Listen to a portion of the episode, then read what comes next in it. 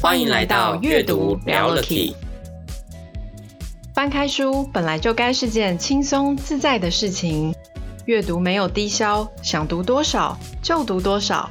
把书合上后，记得住的便是对你最重要的 Key。在这里，透过真实的素人故事，我们与你分享阅读带来的启发与改变，一起拉近书本与生活的距离。所有听众好朋友们，大家好，欢迎来到阅读聊了 Key，我是小翔，我是 Sylvia。如果呢有听我们之前节目的朋友呢，应该都有发现，我们阅读聊了 Key 每一集呢都会邀请一位来宾 Key Man 上我们的节目，跟我们分享一本对他很有启发性，以及呢受到这本书而有所改变的一本好书。那我们今天这一集呢，是我们节目的一个新的系列，叫做去冰系列。也就是呢，我们这一集节目呢没有来宾 Key Man，是直接呢由我们两位主持人的对谈来跟大家分享一本好书里面的章节。那我们这样的去冰系列呢，我们的分量呢也会较轻，希望可以比较生活化的例子来跟大家聊一聊我跟 Sylvia 觉得有趣的知识点。那我们去冰系列的第一集呢，今天想要来跟大家分享的这本好书呢，叫做。影响力，影响力这本书呢，它是一本关于说服技巧的一个经典。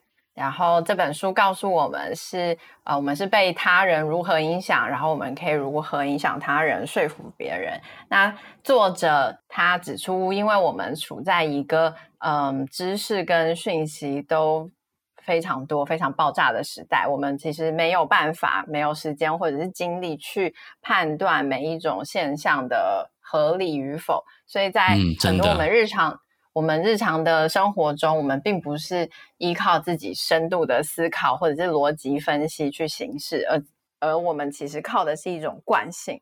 那书里面有提到，就是它其实章节里面呃依照了影响力的六大惯性去做了章节的分类。那这六大的惯性啊，这六大惯性就是互惠、承诺一致。社会认同、喜好、权威，还有稀缺。那呃，我们今天这一集，我们只会在这个六大的惯性里面挑一个来讲。我们会讲的是社会认同，那就是希望我们这，Okay. 嗯，就是希望我们这个去冰单元，我们可以把这本书的每一个章节都跟大家就是简单的过一遍，然后让大家可以知道这个。平常我们自己很直觉性、很惯性的决策的这些嗯方式是什么？然后我们就可以使用这些这些惯性啊，或者是这样的一个通则，成为一个有技巧的说服者，或者是让自己可以免于被说服，免于被这些惯性反将一军。好，那其实。今天我们要先跟大家分享的呢，其中是六大项里面的其中一个，叫做社会认同。那 Sylvia 可以跟我们先介绍一下书中有怎么对于社会认同的部分做个什么样的定义或介绍吗？社会认同就是这四个字听起来好像觉得有点会不知道在说什么，但其实他说的就是一种从众的现象，就是当我们在呃做决定或是做判断的的时候。我们通常会倾向根据他人的意见，或者他别的人已经在做的事情去去做决定或做判断。通常会有三种三种情形，你可能会觉得，诶，别人都在做的事情，这件事一定错不了，所以我就跟着做。或者是你你可能也会觉得，别人没有做的事情，所以我也不用做，因为可能没关系吧。哦，你刚刚讲的第一种让我想到就是，例如说，你现在身边的朋友每个人都在听这个阅读聊了 Key 这个节目，你怎么还不可以不赶快跟着进来加入我们一起来听？是这样吗？对，就是大家都在听，有这种，对，大家都在听哦。每个礼拜二的晚上哦，对，每个礼拜二晚上周更哦，你还不赶快锁定订阅起来，对不对？订阅起来错不了，真的真的。所以这是一个嘛，刚刚里面讲到，在这个社会认同，也就是从众的现象里面，呃，其中一个第一个就是说，大家都在做的事情，我怎么能够也不跟上这样子？对对。那还有嘞，第二种类型是什么概念？第二种类型的话，就是别人没有在做的事情，我也不用做。哈？就是好好好相反哦，别人都没在做，所以我好像也不用做。就是其实乍听之下，乍听之下有一种一起摆烂的感觉。其实不是啊，对对对，对就是对，我们后面会再仔细讲。okay, okay. 但其实概念是一样，别人做了我就做，别人没做我就不要做，这样。感觉好直觉哦，这东西还有需要介绍吗？感觉就是人性啊，根本不用再仔细介绍啦。平常生活中不就是这样吗？要烂一起来烂，要烂一起来烂吗？烂啊！好，你说还有第三种，第三种是什么？第三种的话比较像是就是呃安慰自己那种。那安慰自己的方法是那种，因为大家也都这样啊，因为很多人都这样，所以没关系。所以前面两个比较像是在决策的。呃，决策之前，然后你就会以其他人做的事情为依归，别人做了我就跟着做，别人没做我就不要做。但第三点比较像是，就是你做了这个决定之后，或这件事情它的它的后果，或者是它带给你的最后的结果，可能不如预期，但你也会觉得 OK，没关系，你会想办法去圆这个东西，然后来安慰自己。OK，那这主要是在这个书中的这个章节哦讲到的，其中分成三大类型。那我们来跟大家分享一下哦，其实这三种类型，大家刚刚听有没有？就像我们刚刚讲的，很多都是很人性，好像都是我们很直觉的一些反应。那我们也来跟大家分享几种不一样的例子哦。例如说，呃，大家有没有过那种我们常常在看视频的时候啊，哦，或者是在看一些比较娱乐节目的时候，好，然后你就会发现里面常常会有那种。罐头笑声，其实它背后也是一种所谓的这个从众的现象，从众的心理，对不对？对，就是你听到笑声，你其实就会不自觉的跟着笑了，就是不知不管它是不是真的好笑，你听到那个罐头笑声，你就也笑了，你也知道那个，对，你就会只认为说这里是这里这里是好笑的，就是、那个、这里应该是有笑点在这边。对对对，就即使那个罐头笑声，它听起来就很假。其实我觉得这个也很常发生在生活当中啊。举个例来说，我们去看电影也是这样嘛。电影有时候不是里面也会穿插一些有好笑的桥段，然后这时候可能你还没有这么快的意意会到说，哎，这个点好笑。可是你周围因为大家都在笑。然后你就会被那个气氛带动，你也会觉得好像这个点还蛮好笑。又或者有时候其实你也懂这个笑点，可是其实它可能原本在你心中它好笑的程度，举个例来说，假设是一到十分，满分是十分，你可能感觉到这个笑点，诶，对你来说其实大概是三分的好笑。可是因为周围你跟或者跟你同行去的朋友笑得很大声，你也会突然觉得这个点好像更好笑的感觉。对对对就有时候你觉得，有时候你觉得你懂，然后好笑，你只是觉得微笑，嘴角上扬那种微笑。但因为旁边的人都笑的，就是人仰马翻，你就觉得，对，你就会觉得你是不是应该要哈出声音来？的确，我觉得除了看电影，除了看电影，像有时候去看舞台剧或者音乐剧的时候，也是，就是它不是我要说的，不是笑的地方，对，不是笑声，是拍手的时机。因为有时候我们 看一些。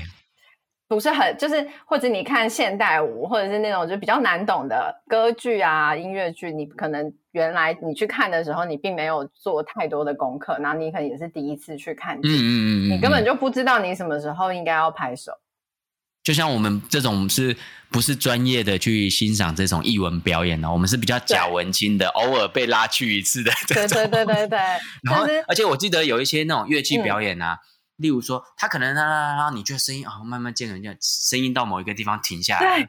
可是如果这时候你不小心就给他拍，殊不知他马上又嗯，那个小提琴又拉起来，你就会 超级的尴尬。你就不知道什么时候在，就是需要去拍手，然后鼓励台上的的人或表演者或者演员。像之前我去看那个钟楼怪人的时候，就是这样，就是他他会一段一段的，但是你都不知道他这个。有时候就像你刚刚说乐器一样，它它变小声了，所以就觉得我是不是应该拍手？但是没有人来，没有人拍，那我要不拍呢？所以就是每次都会这样。对，然后所以就会变成说，都会等到哦，听到有人在拍手，OK，不拍了，我现在要拍手。没错，没错。这个这个概念其实就是在不确定性高的时候，大家容易选择从众的举动。就是当你不确定说这个剧到底在演什么，这个音乐到、啊、到到这边了，我是是一个小节吗？是一个段落吗？然后你又不想要让人家觉得说你这没文化的人来看 这是什么东西。所以这就是他，所以他是因为呃，我们处在一个可能面对现在的这件事情发生的事情有不确定性。所以我们可能怕，为了避免怕犯错，做了比较出糗或者是不对的判断，所以我们就跟着大部分的人怎么做，我们就跟着做这样。对啊，对啊。那你讲到刚刚那种不确定性啊，其实我也想到一个另外一个生活化的例子，就是例如说，我可能今天去外地出差，那我必须要邀请可能客户啊，好在当地吃点呃吃个午餐，用个餐什么的，那我可能希望找一个还不错的餐厅，也不要太雷。那这时候我们是不是最常做的就是我们会打开我们的 Google Map，然后呢，嗯、列表出来之后，我们最常看的是什么？看有几颗星。对，我们是不是很常会去看它有几颗星这件事情？那其实几颗星这件事情，我发现其实它也是我们生活中一种从众的现象，从众的心理啊。那只是说，当然几颗星我们还会稍微再注意一下它背后，例如说它平均起来四点五颗星，然后你会去看一下它四点五颗星是多少人投票出来的。那你有没有发现？我举个例哦，哦假设同样两家，如果第一家是四点零颗星，哦四哦到四哦四点零颗星哦，可是一千多人评出来的哦，跟一个四点三颗星，可是只有二十个人评出来的。我觉得当然要看样本数啊，越多人数越高的，你就会觉得它比较有参考性。其实我也是。对，因为那个二十个人可能就是第一个，他一开幕前有给送，对，送你送你一个餐点，然后你按五颗星这样子。只是一新开的店有可能因此这样，所以点评很少。那如果是开很久很久的店，然后还只有二十个评论，你就会也会觉得，哎。是不是哪里有问题？哦、可是你刚刚讲到，所以 Sylvia，你刚刚讲到的是，你还会去考虑它开多久这件事？但是其实有时候有的店，我们去一个我们不熟悉的地方，其实我们很难去查证它开了多久。哎，我觉得新，因为通常新你可以看照片啊，他有时候会看，你看到招牌几年前几年前嘛，对不对？对对对对，或者有些人会留评论，然后那个评论他也会写几年。那如果是 Sylvia，你吃个饭也这么认真，真的是。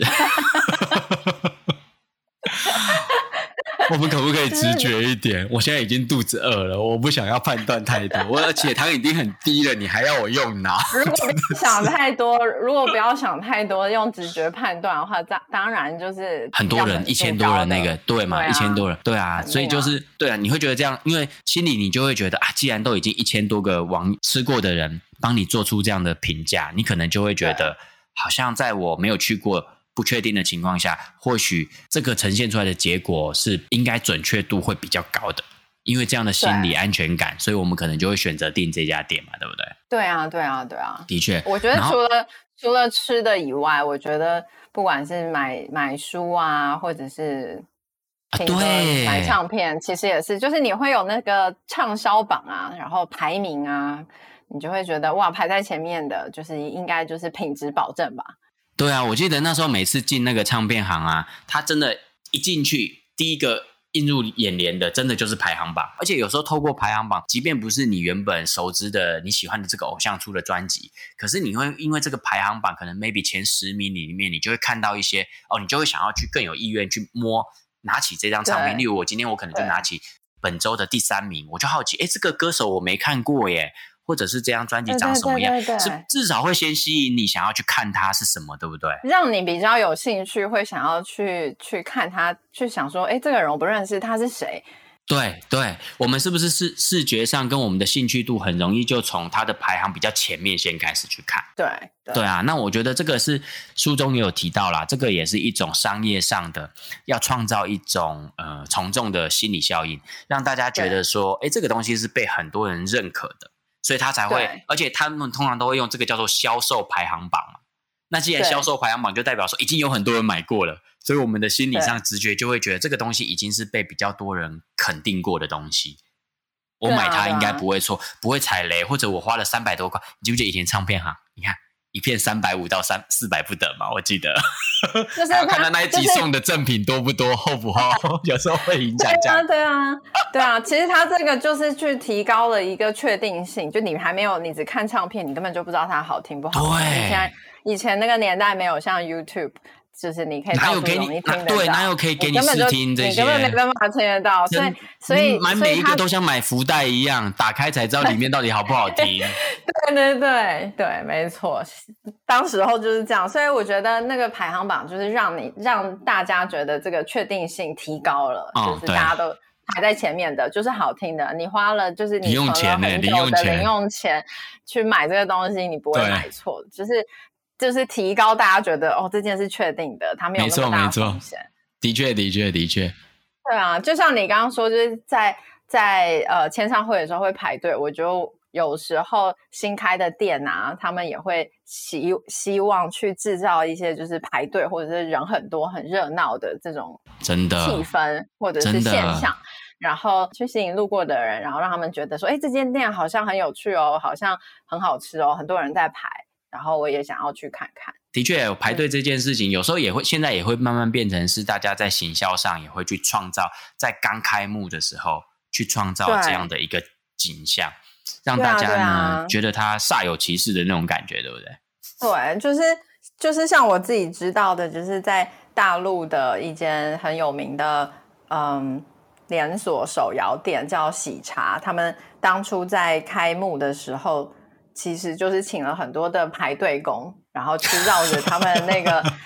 就是店啊，然后那一那一整个区块绕给他绕他个两圈，然后让你就是增加让你觉得说，哎，你经过这个店这么多做这么多人在排，他到底是卖什么？是不是一定很好很好喝，或者是很好吃？嗯、大家花这么长的时间来去排队，我觉得他就是有制造出这种，这是不是很夯的一个东西？我是不是要跟上？我是不是要跟风？大家都去吃了，我是不是不吃？好像很落伍。其实这个就跟有一个我前几年也知道的一个名词有关嘛，就是所谓的现象级这件事情。呃，举个例来说，呃，前两年的时候不是爆红的一个日本动画《鬼灭之刃》爆红嘛，后来还出了电影版，然后电影版也创下了这个日本的动画电影史的破纪录嘛，也最高。对，那其实他当时就说，其实《鬼灭之刃》也创造了日本，它是一个现象级的动画了，这样子。那那时候我就很好奇，说什么叫做现象级？然后查了一下，才发现所谓现象级，就是说他们的这个东西的爆红，不管是动画也好，或者可能 maybe 是某一个明星、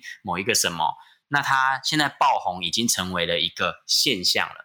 那这个现象，也就是说，如果呢你再不赶快来了解这是谁，这是什么，你可能会没有朋友，因为周边的人都知道，可是就只有你不知道。意思就是你不知，你再不知道，你就落伍了。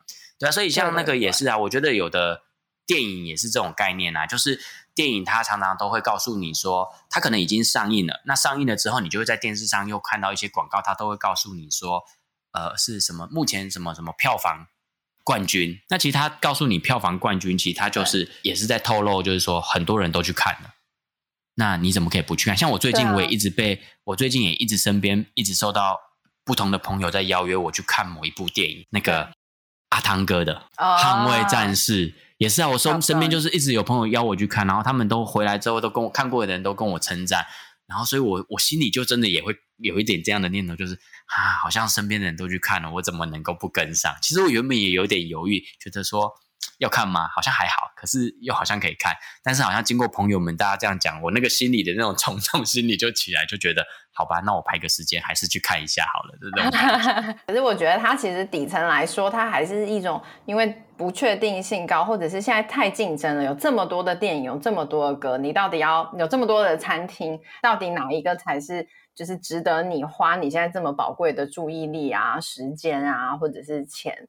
嗯，那就是因为这些东西你都没没试过嘛，那你都不知道。那你不知道的时候，不确定性高的时候，你就很容易就是看着大家做，那我们就先就就这么做看看吧。对，OK。所以刚刚呢，我跟 Sylvia 这边呢举例了很多生活上我们可能常常会遇到的一些场景哦，就是在这个书中讲到社会认同其中的第一个部分，他讲到就是一种跟风的心理啊，大家都做了，我怎么能够不跟上？好，那在我们继续分享第二种书中提到第二种的这个心理现象之前呢，我先来想说丢一个情境题给我们的听众朋友们，大家可以稍微去想一下，去思考一下哦。现在有两个场景，好，这两个场景呢，它都是凶杀案。那不一样的地方就是在于说，A A 这个场景呢，就是除了加害者跟被害者之外呢，周围还有两个旁观者。嗯，两个旁观者，两个目击的旁观者，好，好，那 B 的场景呢，是除了加害者跟被害者之外呢，周围还有三四十位的这个呃旁观者。好，大家这两个 A、B 两个场景哦，差别就在于旁观者的多寡。A 呢是有两个旁观者，那如果 B 的话呢，是有三四十个旁观者。大家觉得哪一个场景的这个被害者比较有机会受到帮助而免于受害？来，大家想一下这个问题，你觉得可能是什么？好，我们接下来呢，来跟大家分享一下书中的一个真实的例子。嗯，我就是长话短说，大概说一下他的，他这是真实真实发生的事情。就是有一天有一个呃有一个女性，然后她在呃在下班的路上被人谋杀致死。嗯、那在他就是受害的这段时间里内，大概有对现场大概有半小时这么久。那在那个现场附近呢，总共有三十八位邻居或者是说路人。经过啊，陆陆续续经过什么？对，经过或者是在家里面透过窗户看到这个谋杀案、这个凶杀案的发生，可是完全没有人报警。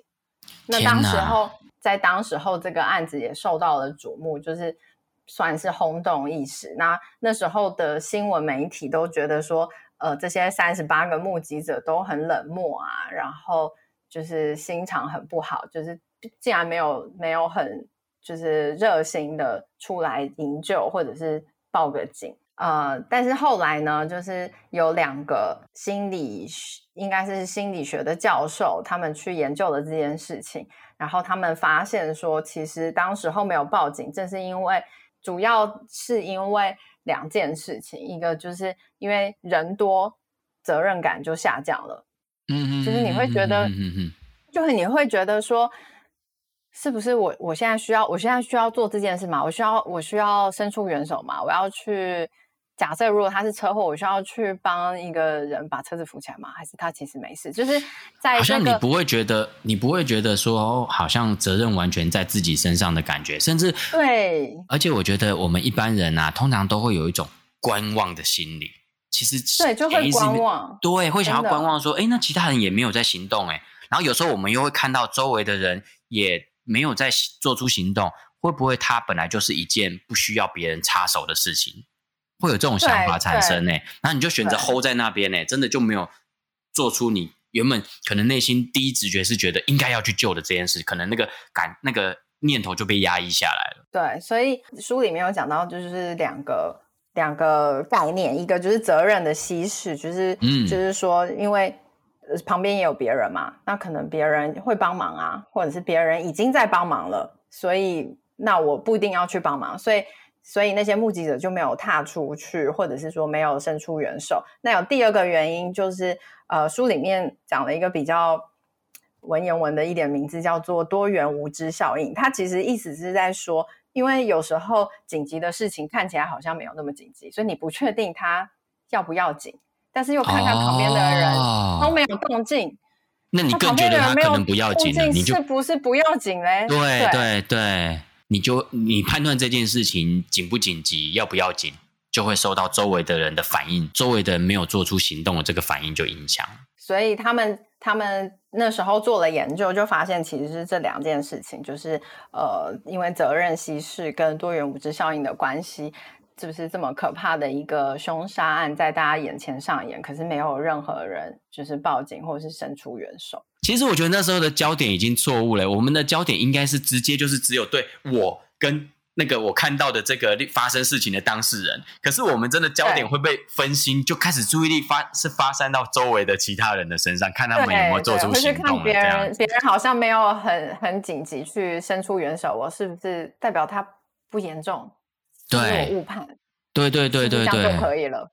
那我如果现在我太热心去做出这些，会不会反而是我自己？对啊，我过头了。对对对，对我哎，我发现会担心自己变得很奇怪这件事情，是我们很容易有的心理，就会让我们对很多事情止步不前，对不对？就不好意思去，就不好意思去做了。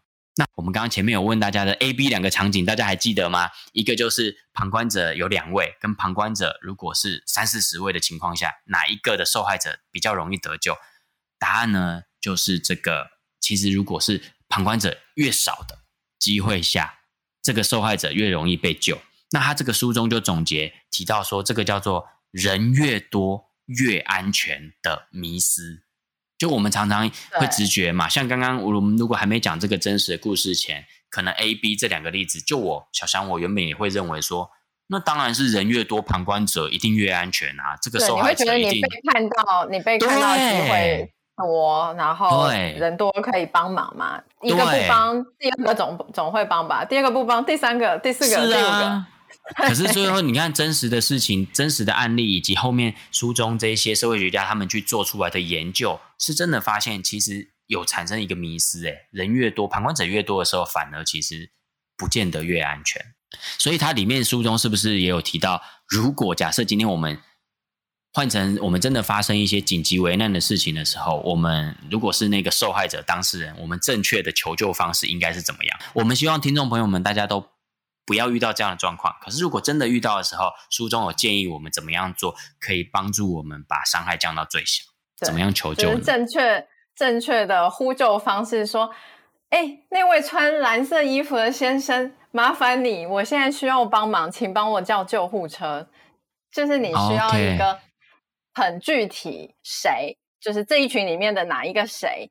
然后我需要帮忙，你帮我做什么事情？就是，嗯呃，要给他一个很明确的指示，要替他替替大家减少需要判断的时间，就不用不要给他空间去在那边想说要帮忙吗？不用帮忙，你就喊他。而且我刚刚有听到 Sylvia 讲的例子里面，还有一个很明确的，就是你不只要告诉他要做什么样的行动，在那之前，你还要直接讲出特征。很明确的知道是他，他被指明了这件事情。例如你刚刚举例来说，这位穿蓝色的衣服的先生，那他才能知道说，哦，就是他。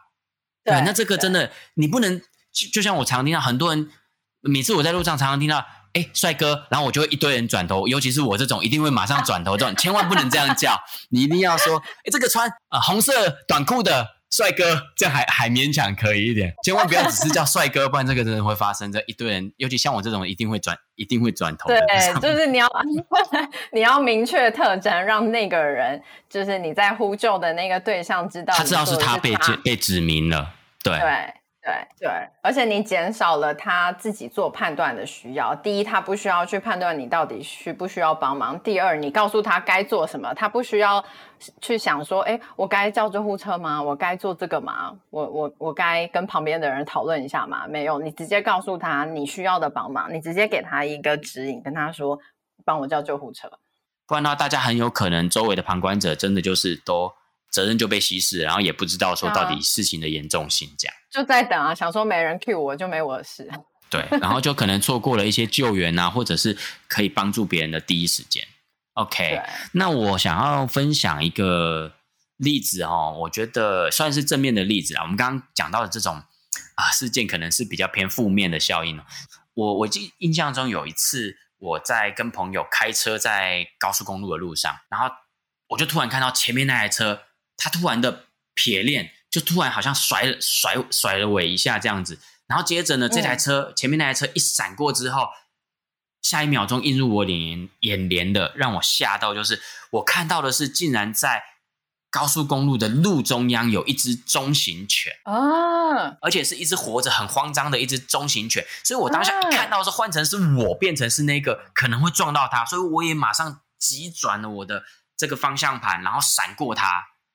然后呢，下一秒之后，我就开始稍微有点想要回头看那只狗还好吗？然后这时候，我们车上的人就在那边，大家七嘴八舌就在想说：“哎呦，很多人就开始在想，好危险哦，好危险！我们差点刚刚差点撞上那只狗。”然后就又有在有旁边的朋友又在说：“哇，我们刚刚这样的急转，其实对我们也很危险。”可是我记得我当下在想的是，那只狗还在那还在高速公路上，其实闪过了我们这两台车。后面陆陆续续这么多台车，他能够平安的度过吗？所以这时候，通常我想问问看听众朋友们，如果这个时候，假设你是小强，你或者是车上的人，接下来你会什么反应，或者你会做出什么举动？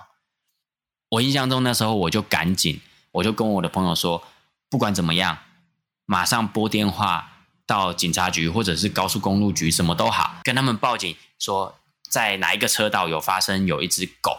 在路上的这件事情，那其实我那时候为什么我会想到这个例子是，其实很多时候大家可能闪过了哦，你觉得跟自身就是你没有去撞上它了，你可能就觉得这件事情就过去就没事。然后当然也有会有很多的朋友也会想说，哎，不一定要我们打啊，那么多人在马路上、高速公路上都有看到这只狗狗啊，可能会有其他人去拨这通电话，大家可能都会觉得可能有其他人去拨这通电话，可是我不管，我当下只觉得不管其他人有没有拨。反正我就是我就是要拨，我宁可不同的人都去告诉公路局发生了这件事，都不希望没有任何一通电话拨过去这件事，而让这只狗狗它可能最后可能它存活的几率就没有了。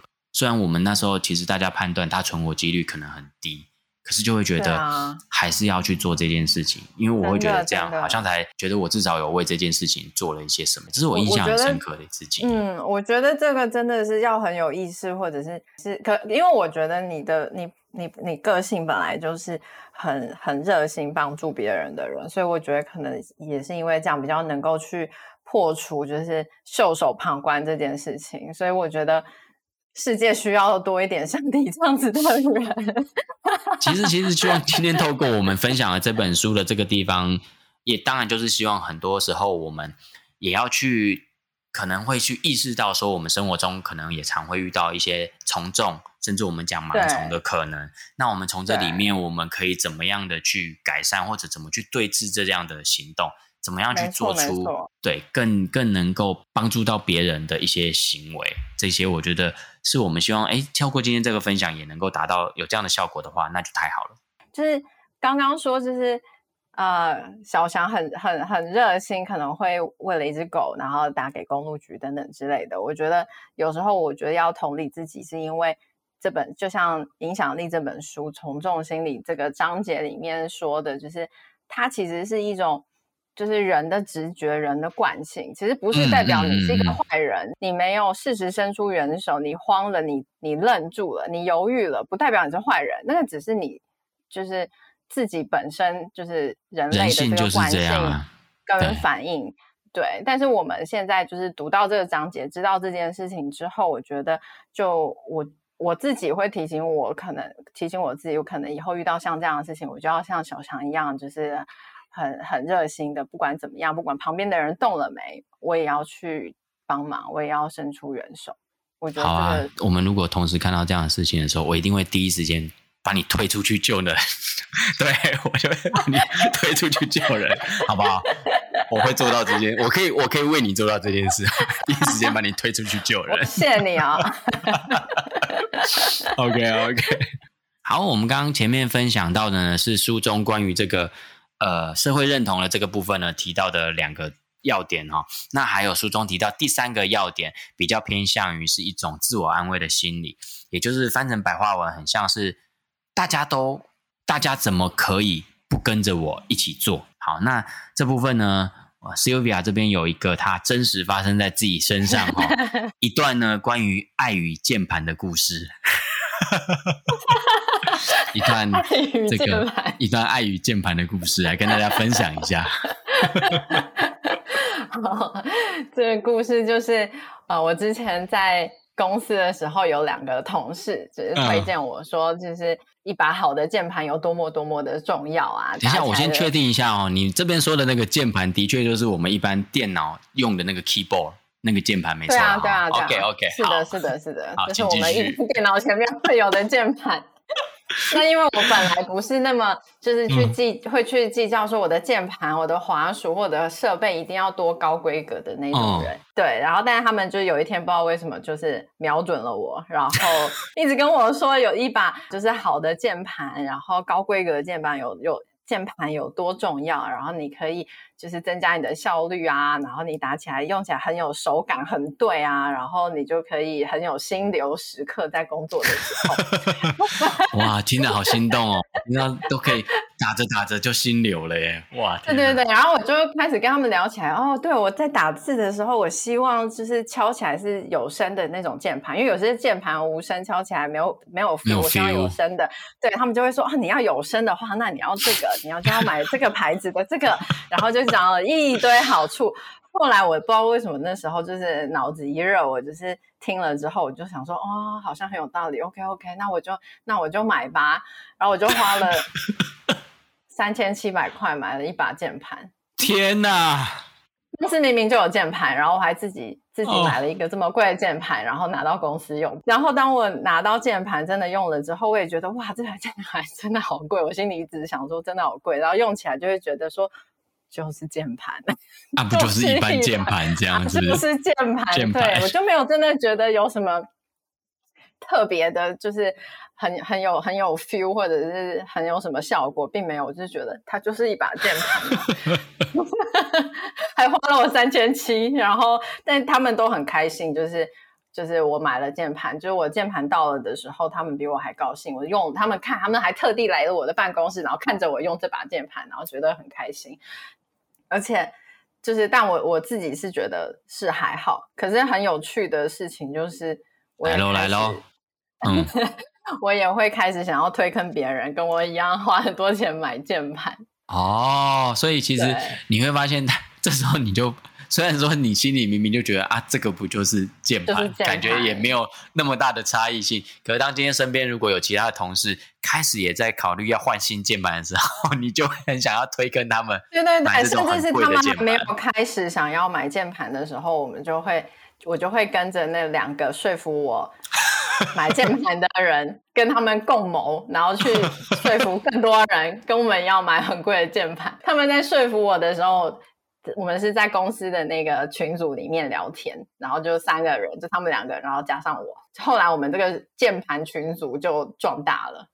在我买了键盘之后，我们这个群组变成了五个人。我们加了两个人，就是希望在被推坑的两个目标，然后加入到这个群组里面。然后我也跟着那两个当初说服我要买键盘的人一起说服新加入的这两个人。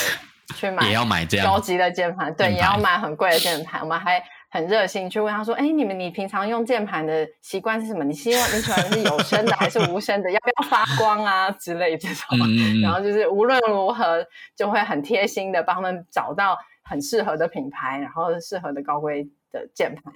哦，所以这是这个背后，其实你那个心里就是呃，你觉得你已经做出了这个决定，虽然你心里其实还是有一些小声音觉得。如果当初不做也没有关系，可是既然你已经这个头都洗下去了，都都已经脚都踩进去了，我已经入了这个坑，那就大家一起来吧。对，就找更多人跟你一起入坑的概念，对不对？对对对对对，所以就是、就是、我们讲就是嗯，就是很像这个这个呃社会认同或从众心理里面的那种，就是自我安慰，你就会觉得越多人来跟你一样花了这么多钱买一把键盘，就会越觉得、嗯、其实我好像没有买错啊，其实。真的是这个键盘可能贵有贵的，哦、就是贵还是有贵的道理。它真的打起来跟就是你真的说实在，我习惯了那个那个很贵的键盘之后，再去打很便宜的键盘，我能感觉得出差异在。